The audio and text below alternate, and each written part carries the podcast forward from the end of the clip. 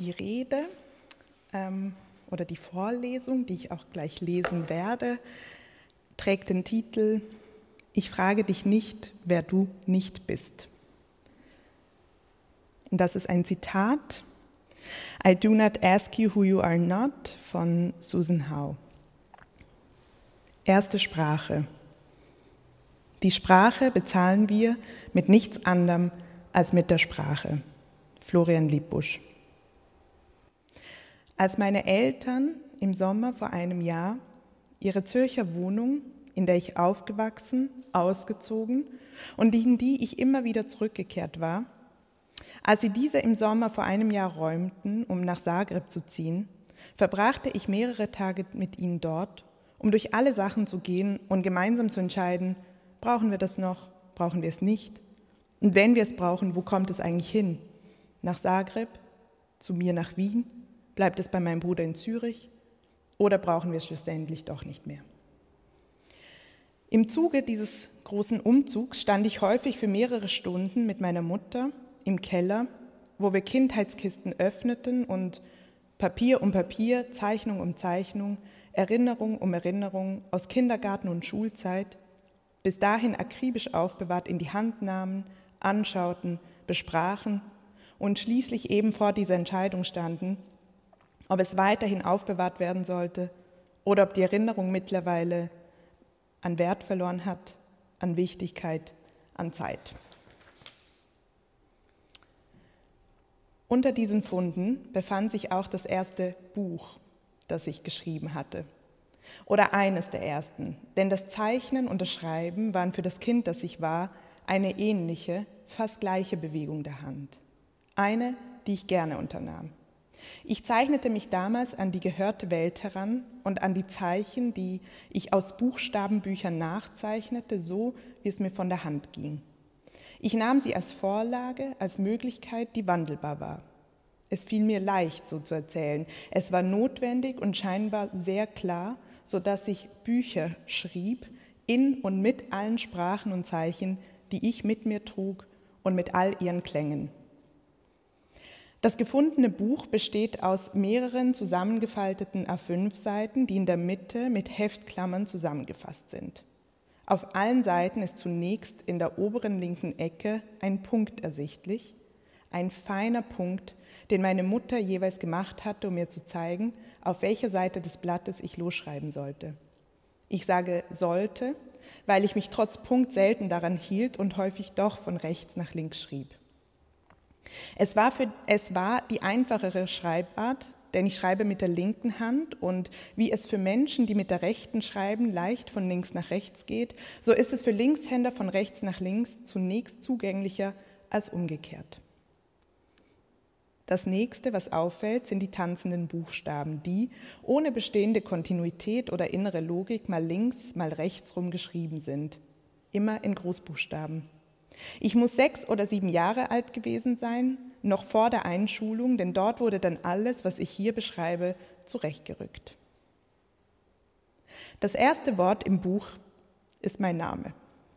Die Schreibweise meines Namens ist dabei mehr Bild als Wort und reiht sich so auf.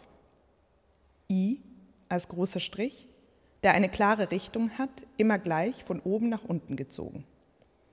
An zweiter Stelle V und dann gleich nochmal V mit einem weiteren Strich, der rechts ans V gehängt wurde. Das steht für N, das spiegelverkehrt ist und das ich, dies hier schreibend auf der Tastatur, nicht darstellen kann oder nur versuchen. Stellen Sie sich vor, großes V, I. Und dann das A, anscheinend ohne viel Spielraum, so wie wir es kennen. Und das Ganze sieht oder klingt ungefähr so, Ivia oder Ivna und ist ein Spiel aus horizontalen und waagrechten Linien, die sich unterschiedlich aneinanderreihen und fortführen. Ich lese den Namen nochmal und ich betrachte ihn als Bild. Vor allem die zwei Buchstaben in der Mitte, V und N. Zwei sich sehr ähnliche Buchstaben, wie es scheint. Da das V vor dem N steht, schien es eine logische Folgerung gewesen zu sein, das N dem V anzugleichen, es daraus zu entwickeln. Oder so liest es sich aus der Schreibbewegung heraus.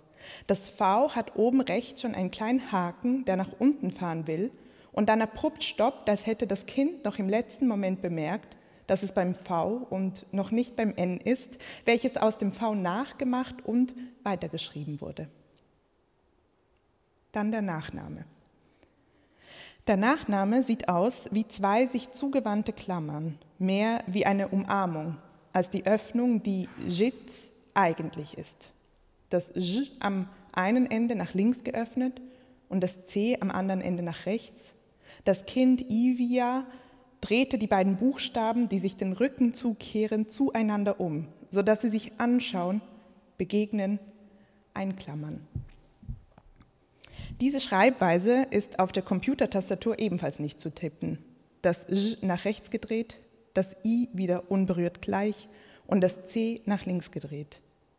Es liest sich auch als Möglichkeit, das Wort von beiden Seiten her zu lesen. Beide Seiten könnten ein Anfang sein, bei dem man sich in der Mitte trifft, beim Strich, der vielleicht ein Spiegel ist. Dieses Bild entsprach für das Kind, das ich war, dem Klang meines Namens. Ich schrieb und las und zeichnete und hörte mich selber so. Und das würde ich Ihnen gerne kurz zeigen.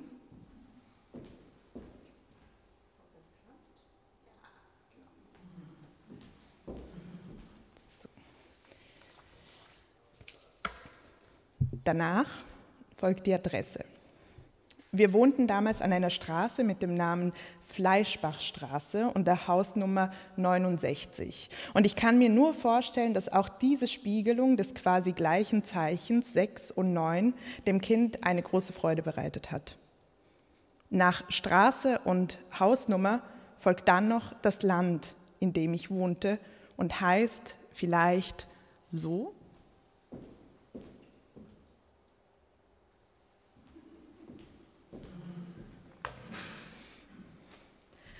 Das ist unter anderem das Schweizerdeutsche, Schwyz, das Kroatische, Schweizerska und das Hochdeutsche, die Schweiz. Und irgendwo hatte sich das Land eingeschlichen, vielleicht von meiner amerikanischen Nachbarin Jessica, die Englisch sprach, Switzerland, also ein amerikanisches Land.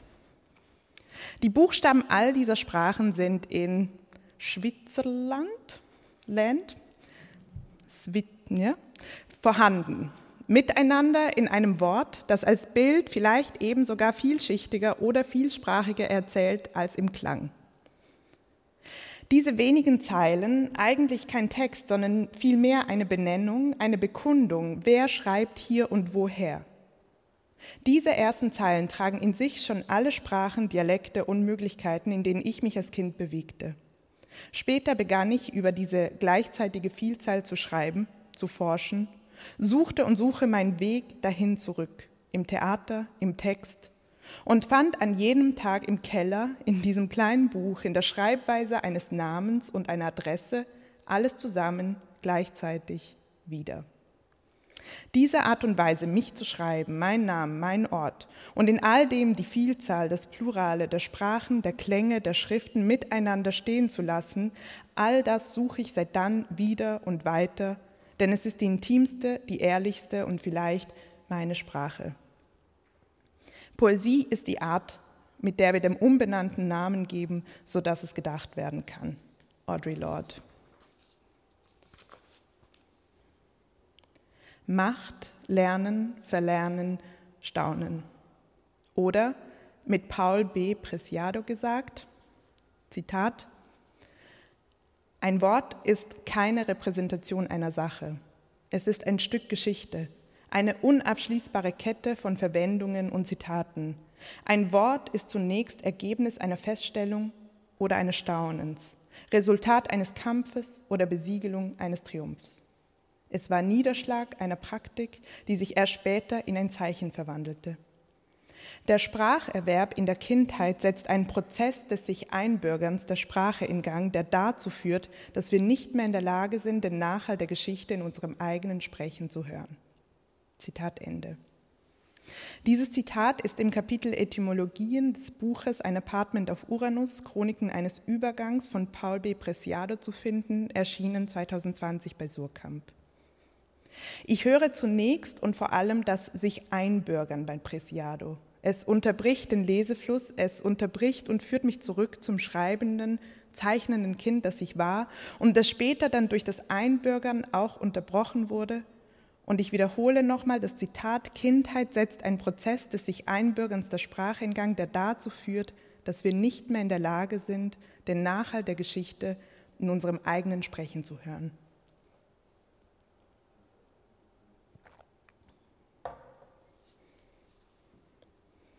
Die Schreibweise meines Namens, den, die ich eben zu beschreiben oder vielmehr hör- und sichtbar zu machen versucht habe, kommt aus einer Zeit vor dieser genannten Einbürgerung.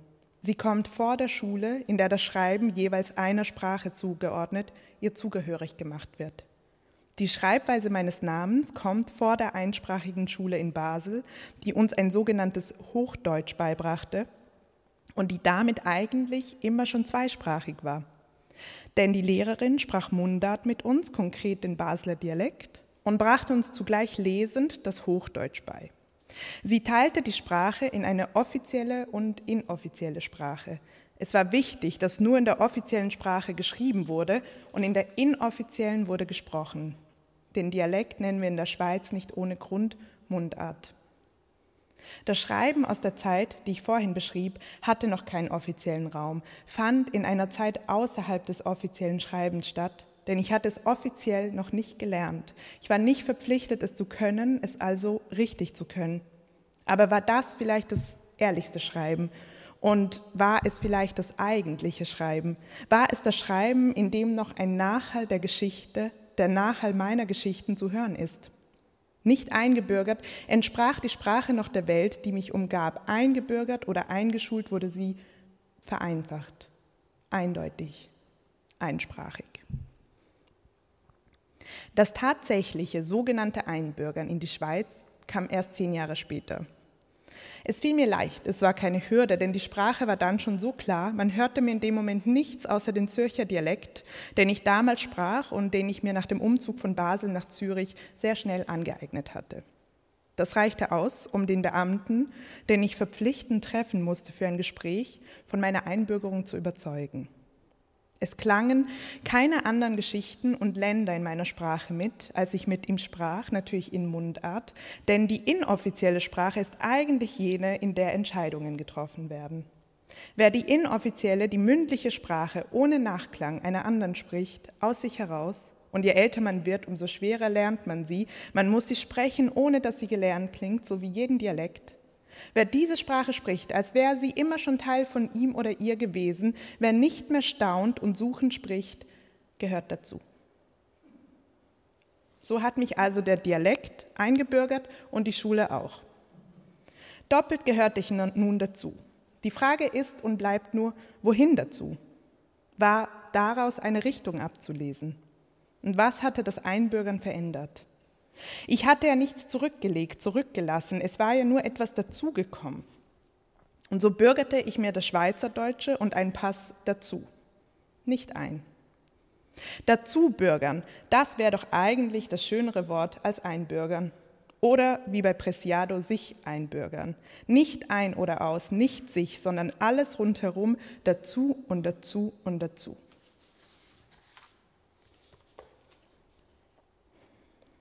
Es sprechen also gesamte Kindergenerationen perfekten Dialekt, zum Beispiel Zürcher Dialekt, ohne Nachklang. Perfekt meinend gelernt und dann das Gelernte versteckt und den Nachhall verloren.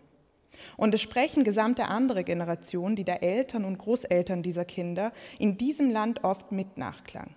Mit Geschichten dahinter, mit Geschichte und fallen auf, fallen heraus andauernd, gehen und fallen anders als wir, ihre Kinder, es tun versuchen alles viel richtiger zu machen, als wir es tun und klingen immer anders. Ist das schmerzvoll? Ist das Teil all dieser Geschichten? Gibt es einen Riss durch diese Familien, der erstmal und vor allem ein sprachlicher ist? Ja. Und ich frage mich, warum? Warum müssen diese Klänge Risse verursachen? Warum müssen die Eltern und die Großeltern diesem dauernden Bedürfnis nachgehen, ja nichts falsch zu sagen? Warum müssen Klänge und Nachklänge unklingend gemacht werden? Warum müssen die Sprachen unauffällig machen? Warum ist Nachklang nicht Reichtum? Es sprechen Familien also zwei unterschiedliche Sprachen mindestens. Nie habe ich im Deutschen gleich geklungen wie meine Eltern. Immer habe ich aber genau wie sie geklungen, im Kroatischen identisch fast. Denn sie waren die zwei Menschen, die mir diese Sprache beibrachten. Diese zwei Menschen sind größtenteils meine kroatische Sprache. Ihr Dialekt, ihre Sprichwörter und ihre Klänge waren für den Großteil der Zeit mein einziger Referenzraum. Alle anderen, die diese Sprache auch sprachen, waren immer weit weg. Ich sprach und ich spreche größtenteils die kroatische Sprache meiner Eltern und ich spreche das Zürichdeutsch, das vor unserer Haustüre gesprochen wird. Diese zwei Menschen sind größtenteils meine kroatische Sprache. Ich lese den vorherigen Absatz nochmals und bleibe bei dem Satz hängen. Meine kroatische Sprache. Meine Küchentischsprache sage ich auch oft, meine Sommerferiensprache, meine emotionale Sprache, meine intime Sprache vor allem und meine Sprache, in der ich nur ungefähr schreiben kann, in der ich viel langsamer lese als im Deutschen, wie eine gesamte Generation mit mir auch. Zu Hause alle Gefühle weinend und fließend am Küchentisch erzählt, aber nie ein Buch oder Theaterstück in ihr geschrieben. All das trägt diese Sprache in sich und noch mehr. Diese Sprache hat ebenfalls eine vielsprachige Geschichte außerhalb dieser und vieler Küchen. Eine Sprache, die wie das Deutsche auch in mehreren Ländern verstanden wird. Darin sollte eine Ähnlichkeit stecken, ein Verständnis füreinander. Eine Sprache, die ebenso in jeder Ecke anders klingt. Es stecken viele ähnliche Sprachen und Namen in ihr. Es sind viele Sprachen, die in ihr und mit ihr klingen die sich mühelos gegenseitig verstehen. Es sind nicht nur Dialekte, es sind sogar vielfältige Hochsprachen und unterschiedliche Schriften, in denen diese Sprachen sich begegnen und zusammen sprechen können. Doch selten stößt die Sprache auf Verständnis außerhalb ihrer eigenen Ecke. Sie kommt aus einem Gebiet, in dem immer und immer wieder gekämpft wird, auch um die Sprache, auch um ihre Namen, um Ähnlichkeiten und um Abgrenzungen. Sie kommt aus einem Gebiet, in dem oft überschrieben wird, umbenannt wird. Und trotzdem kann man in einem Auto oder Bus, mit dem Schiff oder mit dem Flugzeug weit reisen und wird immer noch und immer wieder verstanden. Im Gespräch, bei einer Bestellung, in der Post, anders, aber ähnlich. Und weil ich in ihr nicht schreibe, bin ich ihr gegenüber häufig auch fremd, ungenauer vom Gefühl her, als in dieser Sprache, in der ich jetzt spreche und hier lese. Schneller habe ich das Gefühl, falsch zu liegen, Falsches zu sagen in ihr und über sie, weil mich erstmal anscheinend mehr mit dieser Sprache dort verbindet. Vielleicht ist diese Sprache hier aber freier. Vielleicht kann ich in ihr meine Geschichte anders entdecken, weil sie nicht in jedem Wort seit immer schon lauert. Und das kann unheimlich sein. Wenn ich Kroatisch sage, steckt in diesem Wort ein Stück Geschichte, ein Wort ist zunächst Ergebnis einer Feststellung oder eines Staunens, Resultat eines Kampfes oder Besiegelung eines Triumphs. Und auch innerhalb einer Familie gibt es Unterschiede im Klang überall. Zum Beispiel, den Inseldialekt meiner Großmutter habe ich nie so sprechen können wie den Zürcher Dialekt, habe nie gelernt. Und irgendwann war es nicht mehr möglich, ihn zu lernen, weil der Dialekt, wie gesagt, irgendwo aus dem Kinderbauch kommen muss, aus den Kinderbeinen und den Kinderhänden und nicht aus dem Erwachsenenkopf.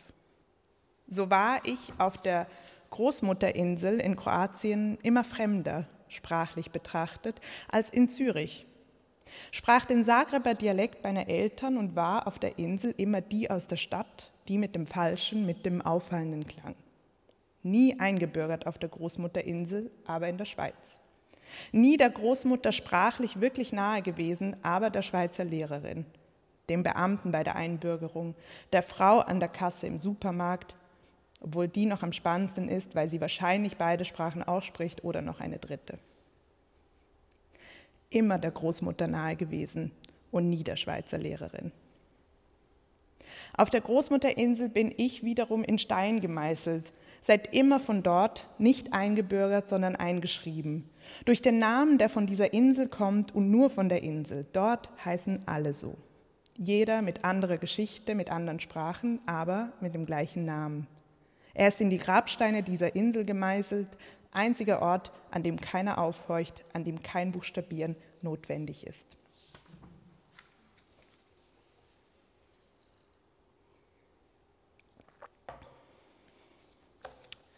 Gastfremd.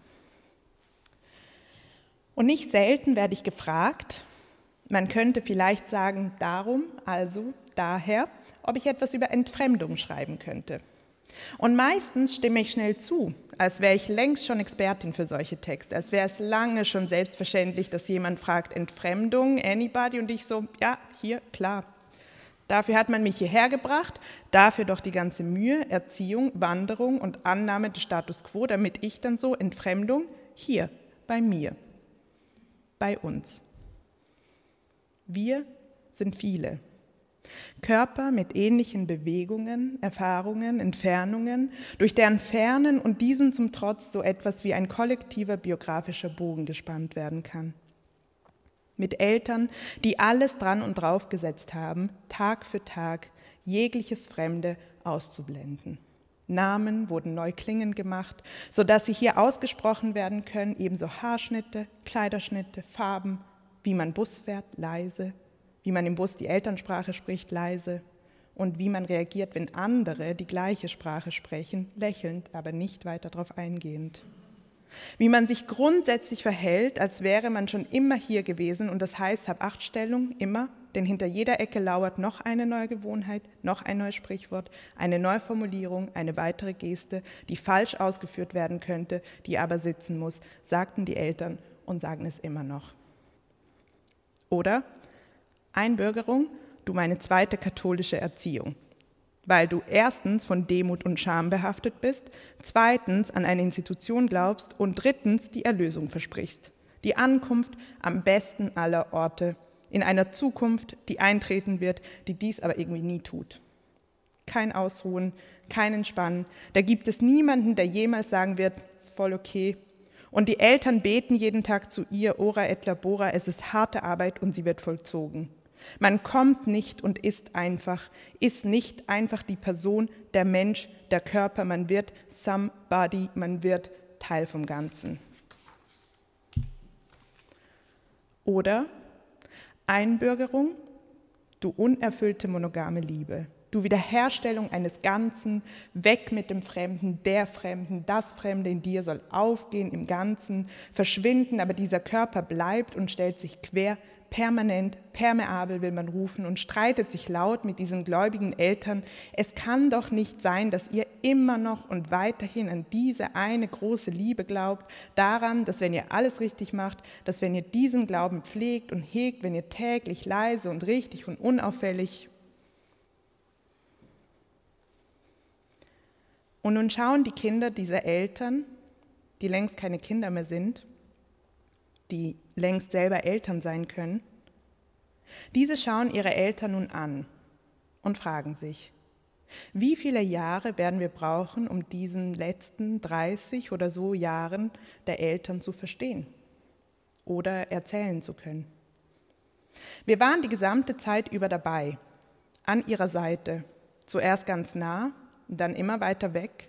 Es ging schnell, sehr schnell. Und schon standen wir ganz anders, sprachen wir ganz anders, bewegten wir uns ganz anders durch diese Straßen und Städte als diese Eltern, die weiterhin an unserer Seite waren, bis wir an fast gegenüberliegenden Seiten standen und uns anschauten, aus einer neuen Ferne. Und plötzlich scheint alles oder vieles, wegen dem sie gegangen sind oder das sie uns mitgegeben haben, Sprachen, Reisepässe, Reiserouten, die Familiengeschichte, das Mittagessen am Sonntagnachmittag, ein politischer Kontext, den es nicht mehr gibt, ein Land, das es nicht mehr gibt, ein neues Land, all das scheint aus einem anderen Blickwinkel beleuchtet zu werden, gegenläufig gelebt zu werden. Wir stehen ihnen häufig wortlos gegenüber und wissen nicht mehr, berühren wir uns noch? Haben wir uns noch irgendetwas zu sagen? Auf jeden Fall glauben wir nicht, sagen wir ihnen. Auf jeden Fall lassen wir uns nicht zurechtschneiden, um dazuzugehören. Wir werden nicht weiter dieser unerfüllten Liebe hinterherrennen. Wir werden alles ganz anders machen. Wir werden unseren Namen zurückändern. Wir werden alle Sprachen gleich laut sprechen. Uns kann keiner was. Wir sind unverletzlich von der Sehne bis zum Herzen. Aber eure Integration, euer fester Glaube daran, den müssen wir ablegen. Den werden wir so nicht mehr durchziehen. Wir ziehen uns sowieso alles an, was wir wollen oder aus, denn die Scham, und wir lassen Annie Fremdes zu. Und so gehen wir dann durch die Welt, bisschen stolz, bisschen verwöhnt, bis uns etwas Unerwartetes passiert, bis es wieder schmerzt. Zum Beispiel, wenn die Eltern bei einer Premiere dieses Kindes von einem anderen Körper ihres Alters angesprochen werden. Ein Körper ihres Alters, der hier aber schon seit Generationen Wurzeln schlägt und darin träge und schlagfertig zugleich ist, sich vor allem in Sicherheit wiegt, all diese Generationen von hier sein in sich tragen, dieser Körper also tritt an die Eltern heran, bei dieser, sagen wir mal, Premiere. Er ist männlich, weißhaarig, gebildet, irgendwie beeindruckt und zugleich davon verängstigt, dass diese Eltern, also dieses Kind hier haben, das potenziell ein Selbstverständnis im Hierleben haben könnte. Es ist das Jahr 2000x, also fragt er, er fragt ganz simpel und direkt, so direkt, wie sich die Eltern, und da könnte man wütend werden, auch nach 30 Jahren hier nie trauen würden, trotz aller Rhetorik und Gewitztheit, die sie doch irgendwo in sich tragen, aber wie gesagt, Scham und Demut und so weiter. Also, dieser andere Körper, der sichere, der fragt, wie geht es Ihnen als Gastarbeitern damit, dass Ihr Kind nun als Künstler, natürlich nicht Künstlerin, einen ökonomisch unsicheren Weg bestreiten wird? Sie sind doch wegen des Geldes gekommen, nicht wahr? Und er überrumpelt sie. Und die Eltern lächeln und sie stottern leicht. Und sie erklären natürlich, denn das haben sie gelernt, sie können immer erklären, dass sie ihre Kinder unterstützen und dass es ihnen nicht ums Geld geht, sondern wie allen Eltern um das Glück ihrer Kinder. Und leise sagt der Vater auch noch, ich bin nicht wegen des Geldes gekommen, sondern für das Abenteuer. Wahrscheinlich sagt er es nicht einmal leise, doch der Mann mit dem Selbstbewusstsein mehrerer Generationen in sich freut sich so oder so. Da ist die Verunsicherung wieder und hier bleibt sein fester Stand. So muss es sein. Und keiner sagt, was fällt Ihnen eigentlich ein, diese Frage zu stellen? Was fällt Ihnen ein, uns einen Namen zu geben, zu meinen, uns zu kennen, uns alle? Nach 30 Jahren hier. Nein, es wird gelächelt.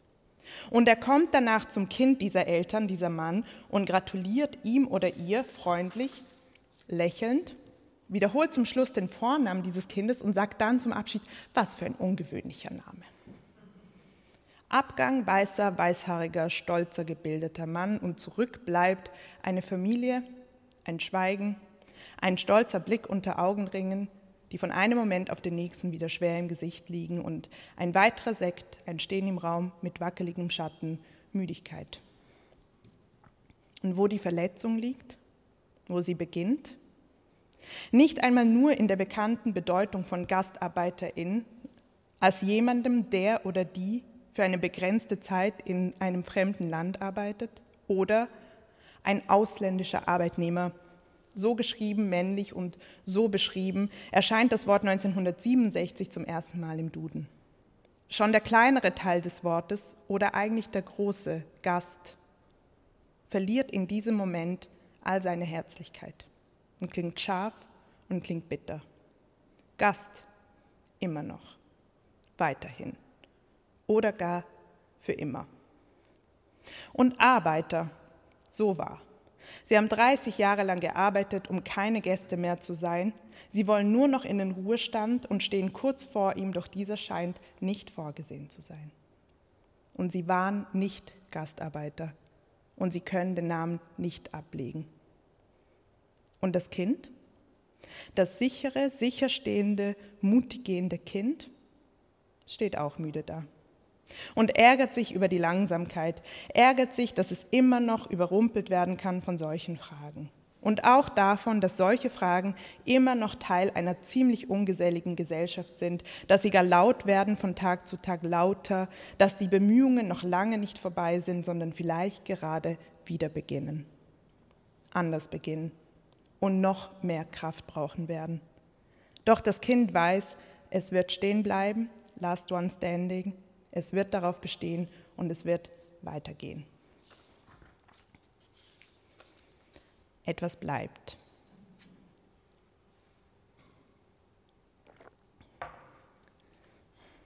Zufällig, zufallend, Namen wie Lose. Thomas Schestak. Und trotzdem bleibt etwas. Und davon bleibt viel.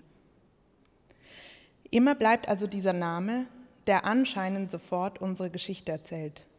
Der anscheinend eine Geschichte erzählt und wenig Veränderung. Wenig Abweichung zulässt, zunächst, auf den ersten Blick. Ein Name ist immer ein erster Blick. Wir wollen diesen Namen haben, wir wollen ihn richtig aussprechen und schreiben, wollen nicht Namenlose sein, wollen aber auch nicht, dass der Name ständig unser Los ist, ständig bestimmen, was vielleicht auch nur Zufall ist, Herkunft. Die Gesellschaft hier unterwirft uns unserem Namen und der Name überlebt die Eltern und uns und so weiter. Wir sind die Zweiten. In der Schweiz hat sich dafür der Begriff Secondo etabliert aus der Sprache der italienischen Einwanderer entliehen und bis heute gültig, bis heute sehr alltäglich im Gebrauch. Eigentlich nicht abschätzig, würden viele sagen. Eigentlich aber schon. Secondos und Secondas ist auch einer unserer Namen. In einer fremden Sprache oder vielleicht in einer der vier Schweizer Landessprachen. Also eigentlich schweizerisch. So schweizerisch und so fremd, wie die Schweiz in sich ist sich selber gegenüber ist? Was bleibt?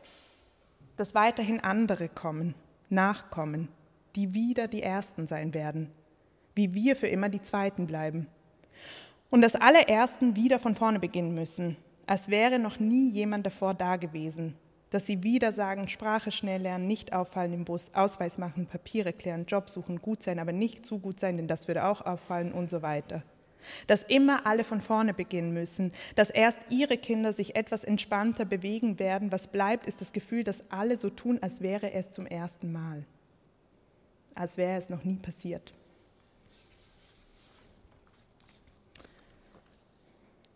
Die Beweglichkeit ist denen, die ja nur scheinbar immer schon da waren, abhanden gekommen. Und auch das Bewusstsein für die vielen Geschichten und Sprachen, die sie alle auch in sich tragen. Denn auch sie haben Bewegungen in ihren Geschichten und Sprachen, die hörbar sein könnten, erzählbar, die zählen könnten. Was bleibt, dass die, die anscheinend immer schon da waren, stets das Gefühl haben, im Recht zu sein, in der Mehrzahl, die Mehrheit zu bilden und somit auch die Perspektive des Erzählens, des Sprechens und auch des Lesens zu bestimmen. Dabei hat sich das vielleicht lange schon geändert. Warum bleibt dieses scheinbare Grundrecht so klar aufrechterhalten, wenn es vielleicht gar nicht mehr stimmt? Ist es nicht lange schon anders? Sind nicht lange schon die, die in Bewegung sind, in der Mehrzahl? Oder einfach genauso viele? Seit immer schon wahrscheinlich und somit genauso selbstverständlich in ihren Erzählungen, Sprachen und Perspektiven. Warum nicht einmal so denken, so erzählen und so fühlen? Warum sich nicht wundern über die, die anscheinend seit immer an einem Ort hocken und bleiben? Warum sich mal nicht gemeinsam wundern über die, die sich nicht bewegen? Ich wünsche mir eine neue Selbstverständlichkeit in der Literatur, im Theater und im Leben. Eine neue Selbstverständlichkeit, um mich und dich und dich und dich möglich zu machen um die Gleichzeitigkeit der Perspektiven, der Wege, der Orte und Sprachen sicht- und hörbar zu machen, die viele schon lange leben und kennen, in und mit sich tragen, die sie nicht mehr dauernd legitimieren sollen müssen, die einfach da sind, einfach selbstverständlich sind. Was bleibt, ist eine Frage. Warum eigentlich nicht alles aus mindestens zwei Richtungen lesen? Um vielleicht etwas mehr zu lesen, mehr Leben und mehr Beweglichkeit vielleicht weniger Stillstand. Ich nehme noch einmal den Namen als Beispiel. Ein Namen, der hier vielleicht erstmal eher fremd klingt. Für jene von hier aus diesen Sprachräumen, für die der Name fremd klingt, für sie ist dieser Name häufig eine Kategorie. Steht schnell für eine Erzählung, die nicht ihre ist. Und dann gibt es die anderen, die auch hier sind, für die der Name aber nicht fremd klingt, die Geschichte dahinter nicht fremd ist, Im Gegenteil, für diese Person ist die Geschichte nichts anderes. Es ist der Normalzustand, der beschrieben wird, in dem sie leben und in dem sie sich bewegen. Können nicht beide Lesarten als neue Selbstverständlichkeit gelten, ohne gegeneinander ausgespielt zu werden? Ohne darüber zu sprechen, von welcher Art des Lesens der LeserInnen mehr da sind? Welche Leseweise gilt oder überwiegt, können nicht immer mindestens zwei Blickrichtungen gelten. Die zwei Lesarten unterscheiden sich deutlich in ihrem Textverständnis und den daraus gezogenen Erkenntnissen. Erst zusammen erzählen sie wirklich, erzählen von einer Welt, die sich täglich im Haus, im Bus, im Büro und auf der Probebühne ereignet, die da ist, draußen, vor der Tür und zu Hause. Es ist die Perspektive des und, und, und, des Dazu. Nicht ein oder aus, nicht wir oder ihr, nicht entweder oder, Vielleicht ist das die neue Perspektive, die gelten sollte. Lesen aus mindestens zwei Richtungen. Poesie ermöglicht etwas, in der Tat, es macht dich möglich. Audre Lorde. Und jetzt komme ich zum letzten Kapitel und das möchte ich gern allen Studierenden widmen, die heute nicht da sind, aber die das, an die das alles auch geht natürlich. Das Kapitel heißt, ich frage dich nicht, wer du nicht bist oder There's a Discipline for Passion, Lady Gaga. Die Sprachwahrnehmung der Kindheit ist unwiederbringlich. Und doch versuche ich mich einzuüben in einer neuen Selbstverständlichkeit, in der das Viele nebeneinander stehen bleibt, die Vielsprachigkeit. Ich habe mich hier vor Ihnen und vor euch zu erinnern versucht, wie das war, das Sprachenlernen. Ich habe versucht, eine Langsamkeit einzufügen, eine Verlangsamung, in den Prozess des Geschlucktwerdens von Vereinheitlichung, Vereinsprachlegung, Einbürgerung. Ich lese noch einmal weiter bei Preciado. Und er schreibt, zum Sprecher einer Sprache werden heißt, pragmatisch ausgedrückt, dass man paradox genug immer weniger die Geschichte wahrnimmt, die in dieser Sprache widerhallt, um sie so zu sprechen und vernehmen, wie sie heute klingt. Wörter zu gebrauchen bedeutet daher, die in ihnen aufbewahrte Geschichte unter der Bedingung zu wiederholen, die Prozesse politischer Herrschaft und sozialer Reproduktion auszublenden, die ihre Bedeutung einst gestiftet haben. Ich stehe nun, während ich dies hier vorlese, in Hamburg und ich hoffe, während ich das schreibe, dass ich dort stehen werde und bin gerade sehr froh darüber, heute Abend. Ich stehe nicht ganz genau an der Hochschule, an der ich selber studieren durfte, aber quasi in ihrem Kontext, fast in ihr, in der Nähe von ihr. Und hier durfte ich auch eine weitere Sprache lernen, die Sprache der Theaterregie. Auch diese Sprache hat, wie jede Sprache, eine aufbewahrte Geschichte, die in ihr widerhallt. Eine ganze Erzählung von Regisseuren, von Theatergeschichte, vom Duft der Probenräume, die an ihr klebt, von Leseproben und von Premierenaufregung. Vor allem aber von den Fragen, wie man eigentlich gemeinsam in einem Raum Zeit verbringend, sprechend, probend eine Bühnenwelt kreiert. Wie erzählt werden will, wer da erzählt und wie es dazu kommt. Es geht um gemeinsame Prozesse und um die Frage, wie in ihnen gesprochen wird. Es geht auch hier darum hinzuhören, welche Geschichte in dieser Sprache mitklingt, welche Mechanismen und gängigen Praktiken, die sich als selbstverständlich eingebürgert haben, nachzuhören ist. Auch in der Regiesprache klingt die soziale Reproduktion mit. Um welche Sprechen handelt es sich, wenn wir über Regie nachdenken? Welche Sprechen wünschen wir uns und welches wird vielleicht zu selten gehört? Eine wichtige Sprache, die hier also unterrichtet wird, die mitgegeben wird. Und ich muss darüber nachdenken, während ich an dieser Rede sitze und schreibe. Und schreibend freue ich mich auf den Moment, wenn ich dann, also jetzt, dort, also hier stehe, in Hamburg, als Regisseurin oder als Autorin oder als Dramatikerin. Ich erinnere mich, dass mich diese Frage früher und sehr lange beschäftigt hat. Ich erinnere mich an mein Studium an Hamburg, an die Zeit, als ich und alle, die hier studiert haben, Regisseure werden sollten. Und wie schwer mir der Satz fiel, ich bin Regisseurin. Nicht, weil ich es nicht war oder nicht sein wollte, im Gegenteil. Doch der Satz fiel mir schwer, weil in ihm immer etwas fehlte, viel fehlte. Ich erinnere mich, wie ich lange Zeit selber das und, und, und nicht in seiner Fülle leben konnte. Die Gleichzeitigkeit aller Sprachen und Sprechpositionen, die ich in mir trage, schien mir nicht vereinbar. Während ich Regie hier in Hamburg studierte, schien es mir oft, dass ich meinen Autorinnen-Ich irgendwo für eine Weile ablegen musste. Und ebenso weitere Ichs. Das Schweizer Ich in Hamburg, auch das kroatische. Und häufig auch ein verletzliches, ein suchendes Ich, das sich lange mit der Regieposition nicht für vereinbar hielt. Man erwartete von mir, Regisseurin zu sein. Man wird es nicht, man tut es, man ist es. Es gab dafür eine Art feststehendes Sprachbild, und trotzdem fehlte etwas weiterhin. Es fehlten mir alle anderen Sprachen, alle anderen Begehren und Ausdrucksweisen, Arbeitsweisen, die ich auch noch in mir trage. Mir fehlte vielleicht Interdisziplinarität als eigentliche Disziplin. Es fehlte mir ein Teil von mir und es dauerte eine gute Zeit, bis ich einen Weg fand, eine Sprache fand, in der all diese Teile Platz hatten. Einer meiner Kommilitonen hat sehr früh im Studium bei einem Café im Vertrauen zu mir gesagt, da ich erst etwas später in die Klasse dazu kam und etwas neuer an der Hochschule war als die anderen. Du musst einfach immer behaupten, du weißt, wer du bist. Dann kommst du hier ohne Probleme durch. Wer bist du? Oder wer willst du sein? Auf diese Fragen wird eigentlich eine Antwort erwartet. Susan Howe stellt im Gegensatz zu der bekannten Frage die eher ungewöhnliche, unbekannte Frage, ich frage dich nicht, wer du nicht bist. Ist diese Frage einfach die Umkehr des Satzes, ich frage dich, wer du bist? Oder des Satzes, ich frage dich nicht, wer du bist? Ich glaube nicht.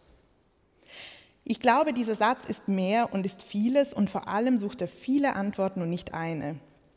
In der doppelten Verneinung öffnet sich ein Raum, öffnet sich der Geschichtsraum, von dem Preciado spricht, der hinter allen Worten und feststehenden Sätzen lauert. Vielleicht schafft diese Frage es, dass die Geschichte, die im bekannten Satz feststeckt und nicht mehr gehört wird, wieder mehr klingt. Ich muss einmal noch beginnen, anders beginnen, um langsam wohl doch zu einem vorläufigen Ende zu finden.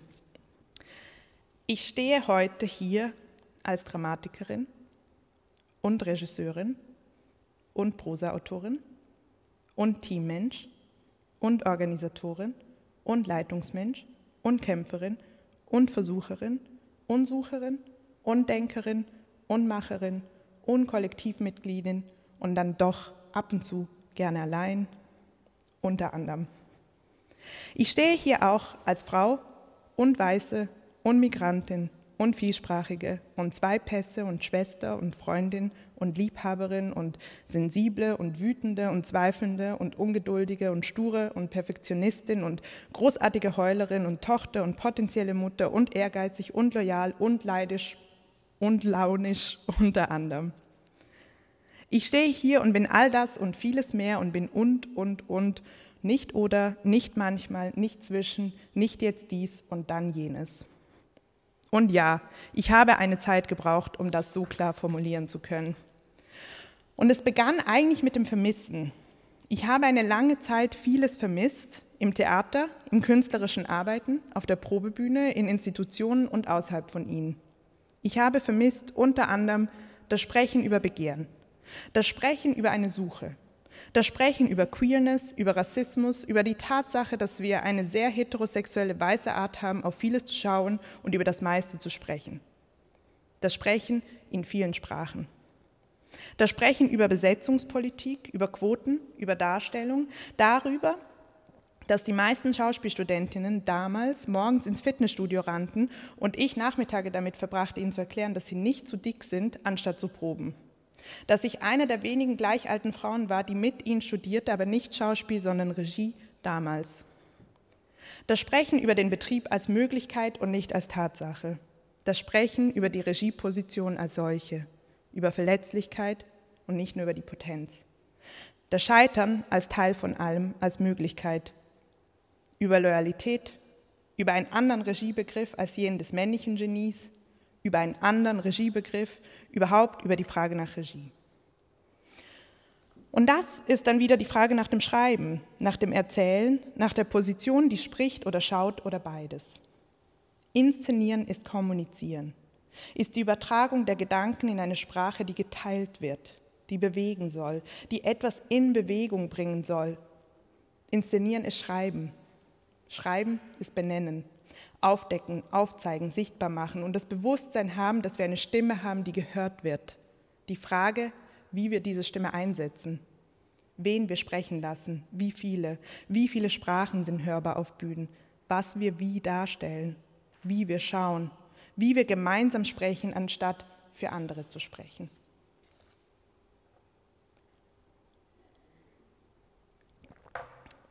Das ist die Liste von allem, was ich häufig vermisste.